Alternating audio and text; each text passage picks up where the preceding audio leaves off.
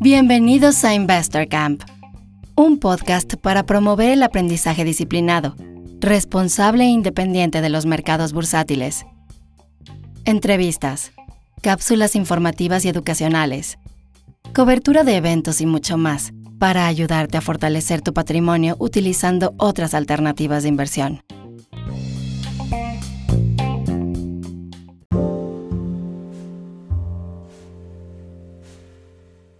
Hola, ¿qué tal? Te habla Mario Valle, arroba Bilbeni en Twitter. Te doy la bienvenida al episodio número 5 del podcast de Investor Camp.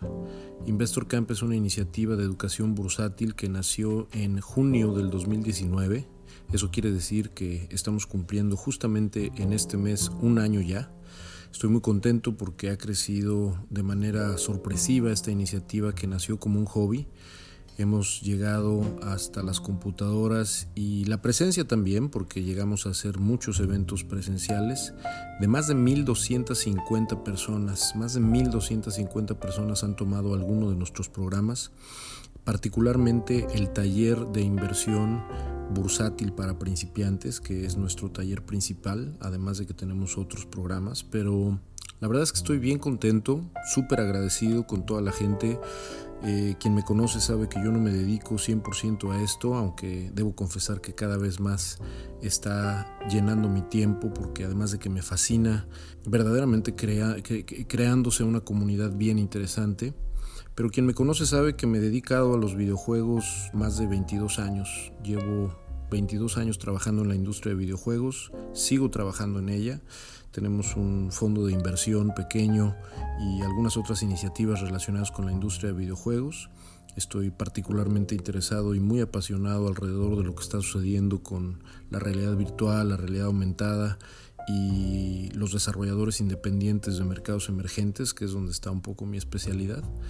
Pero la verdad es que dar clases de inversión bursátil, yo que no soy ningún financiero, ningún experto en finanzas, ninguna persona con ninguna certificación alrededor de los mercados ni análisis técnico, pero que ha encontrado desde el 2010 en los mercados bursátiles una forma de complementar no solamente el ingreso, sino fortalecer mi patrimonio de largo plazo y particularmente desde el 2014 esta actividad que me apasiona y me fascina que es eh, la inversión bursátil intradía o lo que se conoce en inglés como day trading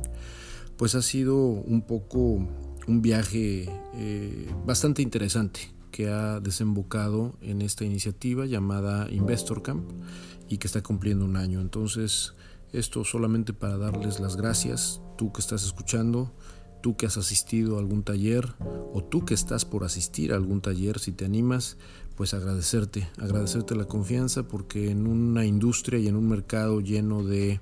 charlatanes y charlatanas, gente que te vende muy caro eh, información que podrías encontrar en YouTube o en Google, eh, pues la verdad es que crear esta iniciativa que está comprometida exclusivamente con abrirte las puertas de un mundo que va a requerir tu propio aprendizaje, tu propia ruta, tu propia actividad y tu propio compromiso disciplinado para poder eh, realmente hacer algo con lo que aprendas alrededor de los mercados bursátiles, eh, pues es, bien, es bien satisfactorio. Así que les agradezco mucho por habernos acompañado durante todo este año. El día de hoy vamos a tener un episodio bien interesante. No tenemos ninguna entrevista, los otros cuatro episodios han tenido entrevistas con invitados e invitadas bien interesantes. El día de hoy en realidad va a ser la primera vez que vamos a hablar de un tema que me parece urgente y que me atrevo a decir que es del interés de toda América Latina, no nada más de México. Yo vivo en California, pero soy mexicano y bueno, tengo que ver con toda América Latina, no solamente en la parte de los videojuegos, sino también me interesa mucho que Investor Camp llegue a muchas otras partes de América Latina. Hemos tenido eh, cada mes tenemos personas de Colombia, de Bolivia, de Perú, personas que viven en Argentina, no tan seguido, pero también tenemos mucha gente que habla español y que nos visita y asiste a los webinars desde Sao Paulo o desde Río de Janeiro. Hemos tenido gente de Venezuela, hemos tenido gente obviamente que habla español desde Estados Unidos y desde otras partes del mundo, pero América Latina creo que debe poner especial atención a la oportunidad de conocer los mercados bursátiles, porque el tema del que vamos a hablar el día de hoy es un tema escabroso, un tema que eh, ha estado particularmente en las noticias en México durante las últimas dos semanas, pues en, primera plana, porque la atención que ha causado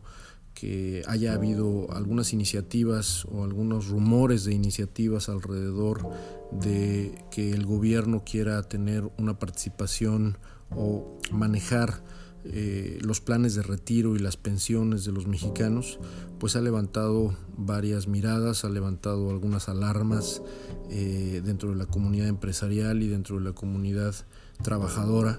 porque pues no son palabras menores.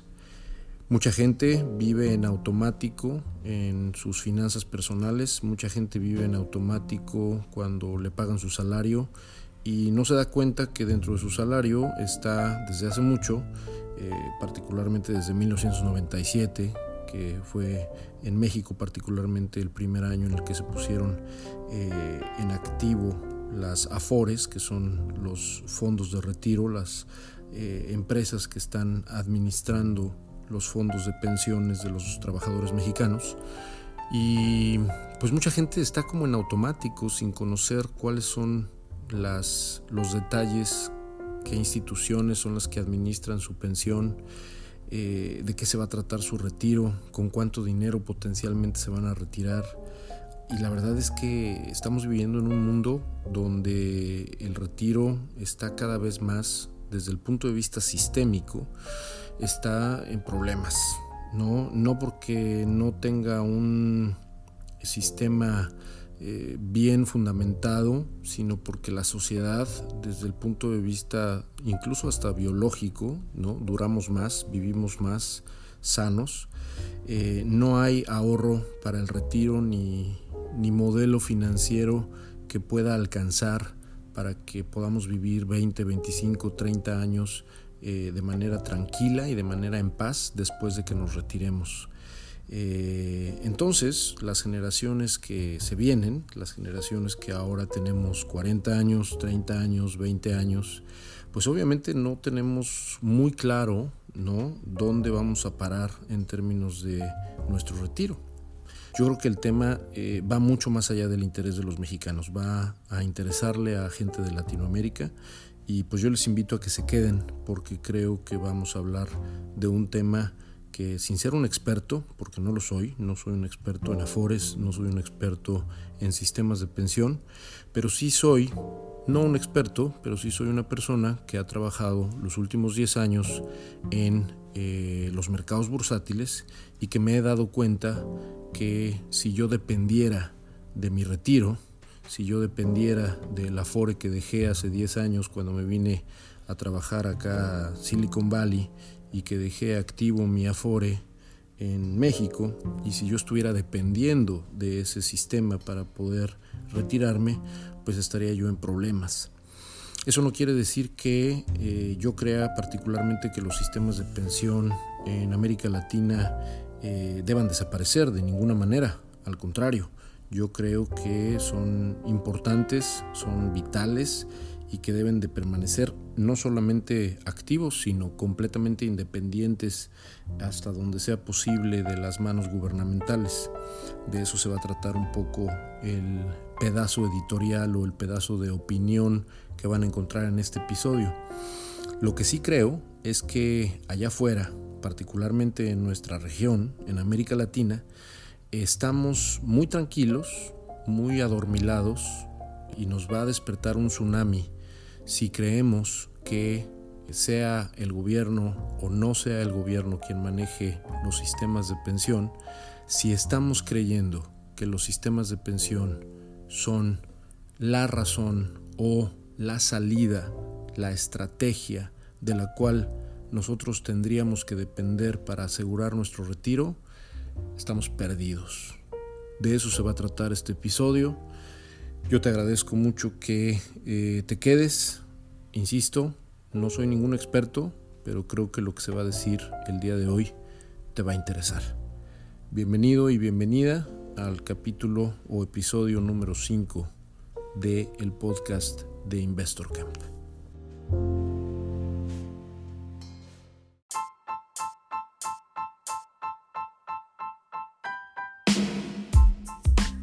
El trader de la semana.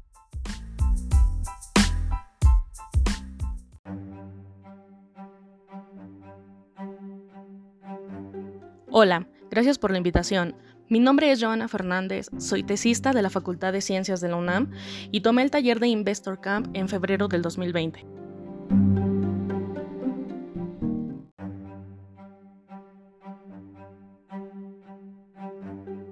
Me parece que aprender a invertir en los mercados bursátiles es muy importante porque es un instrumento de inversión del que podemos obtener mayores beneficios que en instrumentos convencionales como los que ofrecen los bancos.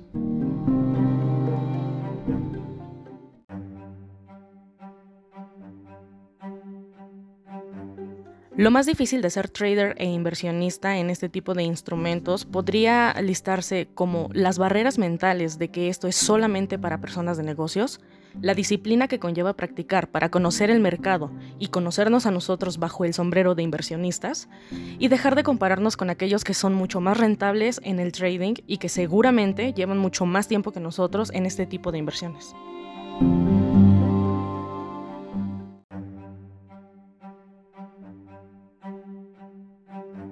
Aprendí en Investor Camp que no hace falta tener una carrera universitaria en negocios para poder conocer, aprender y practicar el trading. También aprendí que mi dinero puede multiplicarse tanto como yo esté dispuesta a ello, educándome y sobre todo no dejando de practicar. El no rendirme, el encontrar mis fallas y comenzar a corregirlas son los pilares que me llevarán a lograr hacer rentable en esta disciplina que tiene la facultad de cambiar tanto mis finanzas como mi manera de ver el mundo.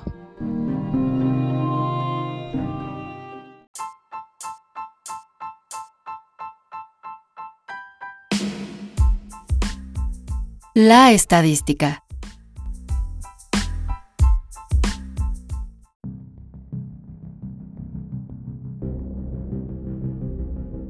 Cuatro millones de millones de pesos mexicanos. Cuatro billones de pesos mexicanos. Lo que en inglés incluso se conocería como cuatro trillones de pesos mexicanos. Esto es equivalente al 17% del Producto Interno Bruto de México, 67 millones de cuentas a abril del 2020 son el número de cuentas activas en las llamadas administradoras de fondos para el retiro, o por sus siglas en español, AFORES. Así se llama el sistema de pensiones mexicano. Existe una comisión que regula desde el gobierno eh, toda la actividad de las administradoras de fondos para el retiro, que son compañías privadas. Y la comisión se llama la Comisión Nacional del Sistema de Ahorro para el Retiro. Por sus siglas en español se llama CONSAR. Las AFORES existen desde 1997 y eh, es un sistema que sin ser un experto, como lo dije hace un rato, es relativamente fácil de explicar. Eh, por un lado están las aportaciones que hace el mismo trabajador, donde parte de su sueldo se recopila para poder eh, aportar a el retiro de ese trabajador años después. Está obviamente la aportación del patrón o de la empresa donde ese trabajador trabaja, la empresa o las empresas en las que trabaje y por supuesto está el Estado, el gobierno. Estas aportaciones en el caso particular de las AFORES se hacen bimestralmente y se administran, las administradoras de fondos para el retiro las administran a través de las llamadas CIEFORES, que son los fondos de retiro que de acuerdo a la edad de los trabajadores eh, obviamente tienen distintas estrategias eh, y acercamientos para invertir en distintos instrumentos, tanto públicos como privados, eh, y por supuesto también como gubernamentales como, como, como no gubernamentales. Ahorita hablaremos de eso. Hay diferentes tipos de cuentas dentro de una Afore. Tú tienes la posibilidad de hacer, por un lado, aportaciones voluntarias como un trabajador, y esas aportaciones voluntarias puedes hacerlas, si no me equivoco, cuando tú quieras. Hay otra cuenta de aportaciones complementarias que, eh, a diferencia de las aportaciones voluntarias que sí puedes sacar relativamente cuando tú quieras, eh, las aportaciones complementarias que puedes hacer tú o puede hacer el patrón no las puedes sacar hasta que te retires después de los 62 años o 65 años. Eh, y está finalmente la cuenta más importante, la, fundamental de las Afores, que es la llamada cuenta de retiro, cesantía y vejez. Eh, donde obviamente no puedes tocar ese dinero, que es el que se te quita y el que aporta tanto el patrón como el Estado, como tú mismo o misma, como trabajador o trabajadora. Y hay otra cuenta, pero es meramente informativa porque la administra otra entidad del gobierno de México llamada eh, Infonavit, que es lo que tiene que ver con vivienda, pero no vamos a hablar de eso. Eh, para acabar pronto, en términos muy eh, generales y globales, digamos que estas aportaciones que se hacen equivalen más o menos al 6, entre el 6 y el 8% del salario. ¿Qué es lo que hay detrás de las afores? ¿Cuál es el objetivo en el sentido más simple de las afores? De acuerdo a la ley que en 1997 hizo que las afores, eh, digamos, comenzaran de manera activa en México,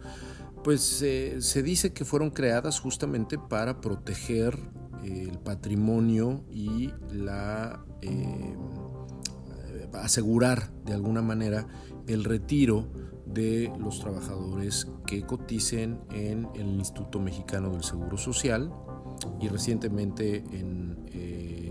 en otras entidades del gobierno de México. No me quiero poner muy particular porque yo sé que hay mucha gente que no es mexicana que está, que está escuchando esto y yo solo estoy ocupando el ejemplo de las afores mexicanas para llegar al punto al que quiero llegar. Entonces, digamos que el objetivo de las AFORES, el objetivo de, las, de la iniciativa para administrar eh, el retiro de los trabajadores latinoamericanos, en este caso de los eh, trabajadores mexicanos, pues es efectivamente su propio interés, su propio patrimonio. ¿Cómo es que generan rendimientos las AFORES? ¿Cuál, ¿Cuál, ha sido históricamente el rendimiento de estas AFORES sin meternos en demasiados detalles numéricos? Pero como dije, el rendimiento en los últimos 36 meses es del 7%. Eh, viendo una tabla que se baja desde el portal en internet de la CONSAR, que ya dije que es la CONSAR, la Comisión Nacional que regula a las, eh, a, las sociedades de, inversión o a las administradoras de, los fondos para el retiro, eh, tenemos que son, en México particularmente, son 10 afores. 10 afores, no me voy a meter en detalles, pero eh,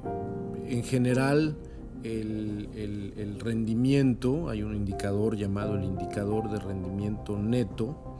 eh, anual, está y fluctúa entre el 2% y el 6-7% aproximadamente, dependiendo el mes. Eh, y estos son obviamente números anuales. El indicador de rendimiento neto, que es un indicador desde mi punto de vista bastante sencillo de entender, o por lo menos como lo ponen en, eh, la página de internet de la CONSAR, es simplemente el rendimiento eh, bruto menos las comisiones que estas empresas, porque recordemos que las AFORES son empresas privadas, son administradas por compañías privadas, por bancos, etcétera, eh, que, que una vez que te quitan eh, la comisión, porque obviamente te cobran una comisión, este indicador de rendimiento neto es lo que queda en términos porcentuales del rendimiento anual. Y pues ninguna pasa del 6-7%. prácticamente, hay algunas que están incluso en los niveles del 2-3% anual, dependiendo el mes en el que se revise. Eh, y obviamente después de lo sucedido con el coronavirus hubo una época donde obviamente estos rendimientos eh, mes con mes bajaron tremendamente y bueno, después ya empezaron a recuperarse de nuevo. Pero el punto al que voy, ya para empezar a hacer números, es que independientemente de quién administre, porque ahora mismo está el, debate que está centrado, con toda razón, ¿no? Quiero decirlo muy claramente, con toda razón hay un debate eh, hasta cierto punto alarmante por parte de eh, del ecosistema emprendedor, del ecosistema empresarial, pero también del ecosistema de los trabajadores,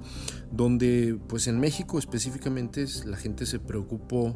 porque el gobierno eh, dejó ver en algún momento, ¿no? no está dicho de ninguna manera nada sobre piedra, ni ha habido ningún tipo de anuncio formal, pero en declaraciones del presidente y de algunas otras instancias del Congreso se ha dejado ver que el gobierno mexicano tiene sus ojos puestos en eh, estas, estas, estas estructuras que están pensadas para proteger a los trabajadores. ¿Para qué? Pues para ellos, desde, no digo que con una mala intención, pero desde su punto de vista, el intentar eh, mejorar el rendimiento quizá de, estas, de, estas, eh, de estos instrumentos. Y mi punto completo con esta columna auditiva que quise grabar el día de hoy es que ahí no está la bronca, ahí no está el problema, damas y caballeros en realidad el foco está mal, eh, mal, distribuido si creemos que el problema eh, consiste en analizar si lo que hay que hacer es ver quién administra estos sistemas de pensiones. Insisto, si me preguntan a mí, yo opino que definitivamente eh, deben de estar, deben de seguir como están, donde deben de ser independientes de los gobiernos, pero independientemente quién resulte como administrador y como quien decida dónde poner el dinero y dónde invertir el dinero, lo que los números a nivel rendimiento nos están diciendo es que no va a haber ahorro para el retiro que alcance en algunas generaciones, ni siquiera en algunos escenarios, ni siquiera si tú haces aportaciones voluntarias, con este tipo de rendimientos es casi imposible que asegures un retiro digno con un ingreso realmente representativo una vez que dejes de trabajar, ¿no? Digamos que dejes de trabajar a los 65 años. Si tú piensas vivir otros 20 años o quizá otros 30 años, a lo mejor cuando tengas 65 te retires y vivas otros 20, 25, 30 años, no va a haber dinero que alcance con estos rendimientos. Por lo tanto, en realidad el foco alrededor de los sistemas de pensión en América Latina no es quién los administra necesariamente. No digo que no sea un debate importante, lo que es en realidad mucho más importante, y lo voy a decir con todas sus letras, es que la población, la gente común y corriente como yo, como tú que me escuchas, en realidad lo que tiene que entender es que tenemos que empezar a buscar alternativas de inversión, alternativas que no son a lo mejor tan en automático o tan entre comillas fáciles porque pues aquí con respecto a los sistemas de pensión como las afores pues un trabajador no tiene que aprender nada no tiene que esforzarse para nada más que para trabajar y para que le quiten un poco de su salario. Ya dijimos en términos globales entre el 6 y el 8% cada dos meses para que haya una aportación tripartita entre el Estado, el patrón y el trabajador para poder, eh, digamos, ir guardando hacia el retiro un, monto, eh, ojalá significativo, que te permita, como, como retirado, eh, vivir dignamente. Y lo cierto es que no va a pasar. No va a pasar porque sistémicamente hay muchísimos factores que están fallando desde el punto de vista estructural y que no tiene que ver con quién administra estos sistemas. Y de nuevo, esto es una opinión, 100%, desde alguien que se dio cuenta desde hace muchos años que las afores y que los sistemas de pensión en toda la región no necesariamente eran la respuesta. Vamos a ver entonces, si nosotros sacáramos como ejemplo, eh, y estos son datos de nuevo de la CONSAR, la comisión que regula desde el gobierno de México las AFORES. Y si nosotros sacáramos una tabla donde se nos reporte de alguna manera cuáles son los rendimientos de las distintas CIEFORES, recuerden que las CIEFORES son las eh, sociedades de inversión eh, o los fondos que enfocan y deciden estas eh, administradoras, los AFORES, eh, estas, estas son los eh, instrumentos a través de los cuales se van a hacer distintas inversiones dependiendo la edad de los trabajadores. El rendimiento neto que han estado presentando las CIFORES a lo largo de los años eh, varían desde el 3.49%, hablando por ejemplo de la CIEFORE básica inicial, y estos son números al cierre del 2020 de acuerdo a el sitio web de la CONSAR, eh, fluctúan entre el 3.49% en términos de rendimiento neto hasta el 6.32% en la parte alta. Estamos hablando de que en términos de promedio, estamos hablando de un 5% de promedio más o menos, ¿no? 4.87 eh, promedio simple y 5.02% promedio ponderado. ¿Qué quiere decir esto? Que pues 5% es en promedio una CIEFORE y si nos vamos a revisar otras no va a diferenciarse mucho el rendimiento, pues si esto lo multiplicamos por muchos años y también dentro de eh, el sitio web de la CONSAR, que es la comisión que regula las AFORES desde el gobierno, puedes encontrar una, una calculadora que te va a permitir hacer distintos ejercicios y ver más o menos cuánto es lo que vas a tener al final de tu vida laboral para retirarte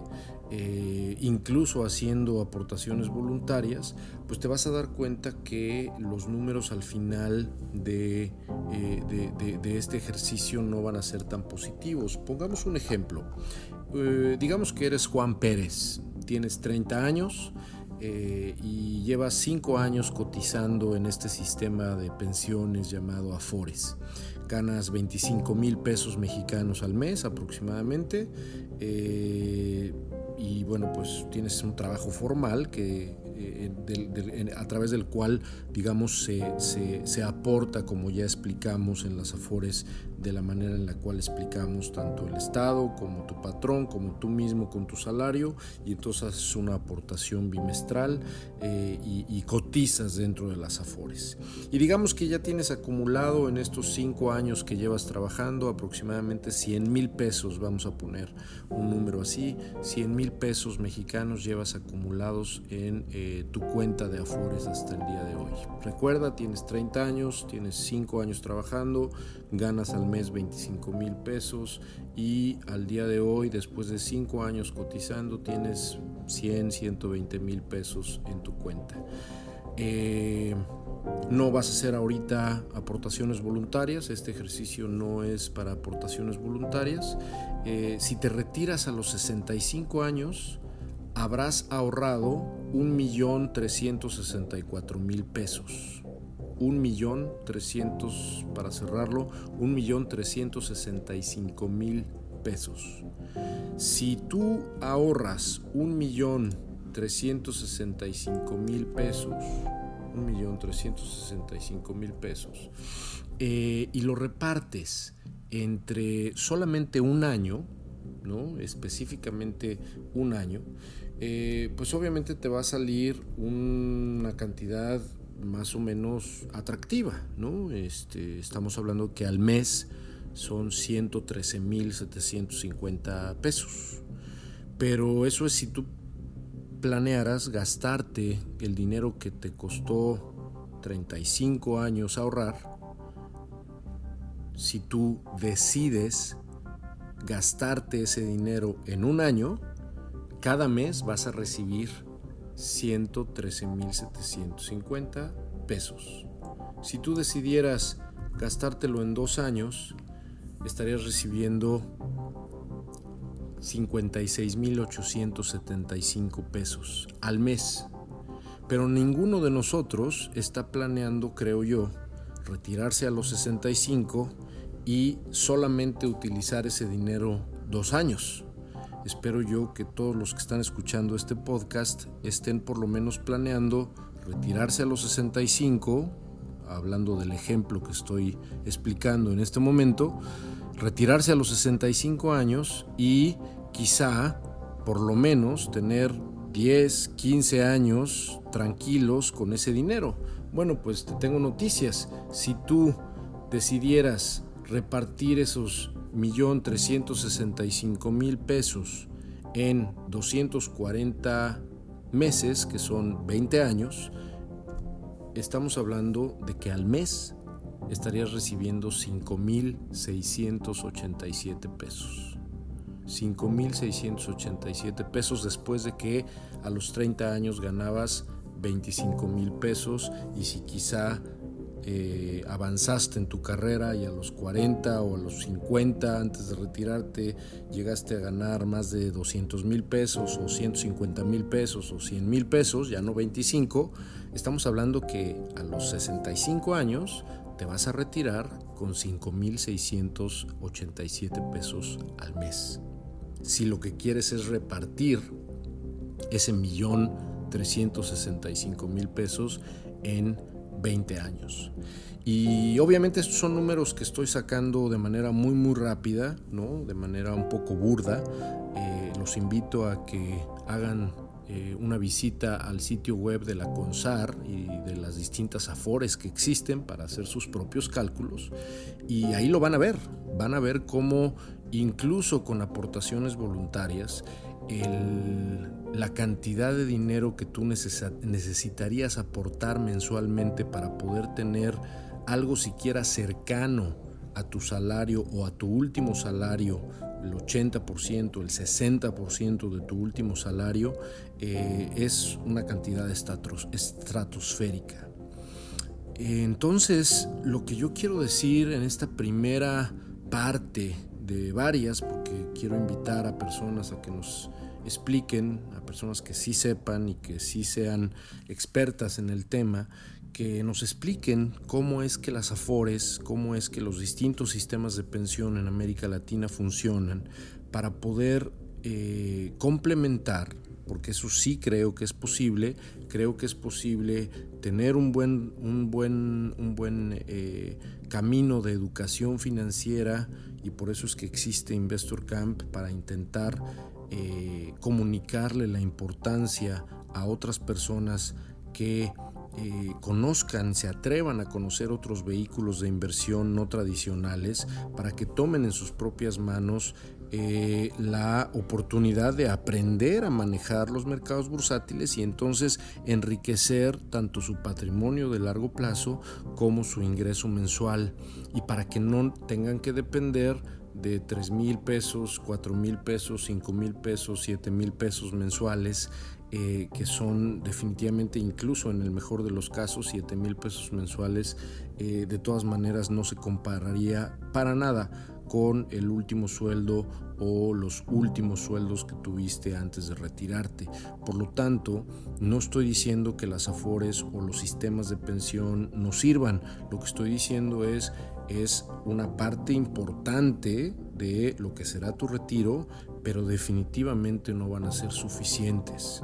Quien crea que el sistema de pensiones en el cual vivimos, no solamente en México, sino en América Latina y en muchos otros países del mundo, va a ser suficiente para poder tener un ingreso decente que te permita despreocuparte a los 65, 70, 80 años, definitivamente necesita revisar sus números de manera más cuidadosa. Es importante que si tú al día de hoy no conoces qué Afore tienes, no conoces cuánto tienes en esa Afore, eh, no sabes cuántos años llevas cotizando, no sabes exactamente cómo están distribuidas tus cuentas y cuál CIFORE es la que te toca, etcétera, etcétera, inviertas tiempo en por lo menos conocer cuál es el estatus, dependiendo la edad que tengas, cuál es el estatus del sistema de pensiones y cómo eso está influyendo en tu futuro financiero. Porque aunque no vaya a ser suficiente, es absolutamente vital y absolutamente importante que conozcas y que sepas en dónde estás parado para que entonces puedas tomar decisiones extra y encontrar caminos adicionales, como en este caso eh, lo que estamos de nuevo intentando hacer en Investor Camp es enseñarle una ruta a personas, como lo dijo Joana hace un rato, eh, personas que no a lo mejor no tienen ninguna formación de negocios, que no son financieros, recuerden que yo no soy financiero, no tengo todavía ninguna certificación, ya estoy en preparación de una certificación para efectos del fondo que tenemos, pero no tengo al día de hoy ninguna certificación eh, alrededor de los mercados bursátiles y sin embargo, las personas que estamos atreviéndonos a conocer alternativas de inversión y vehículos de inversión no tradicionales, estamos posicionándonos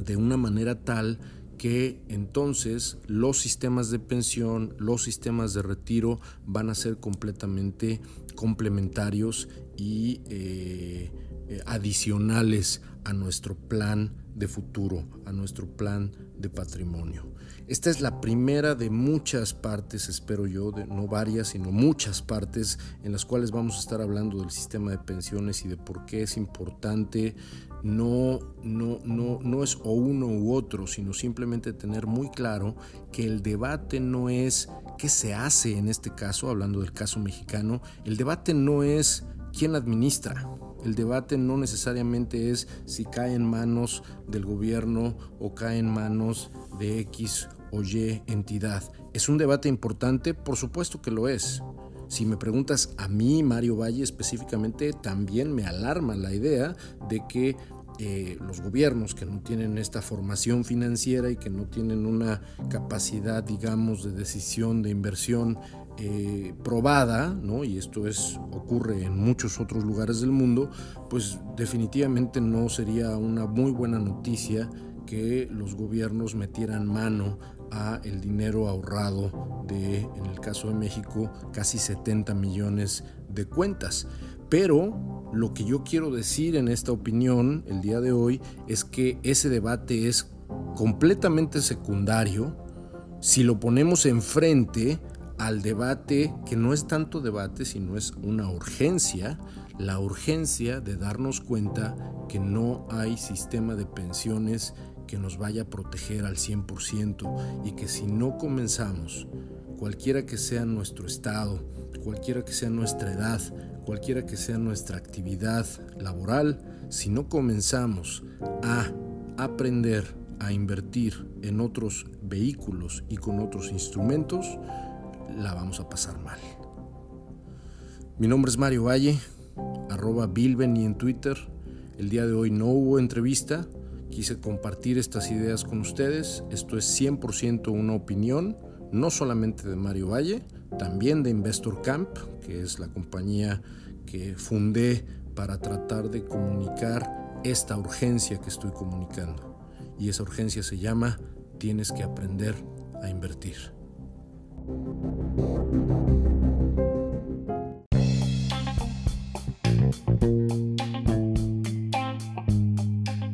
Esto fue el podcast de Investor Camp,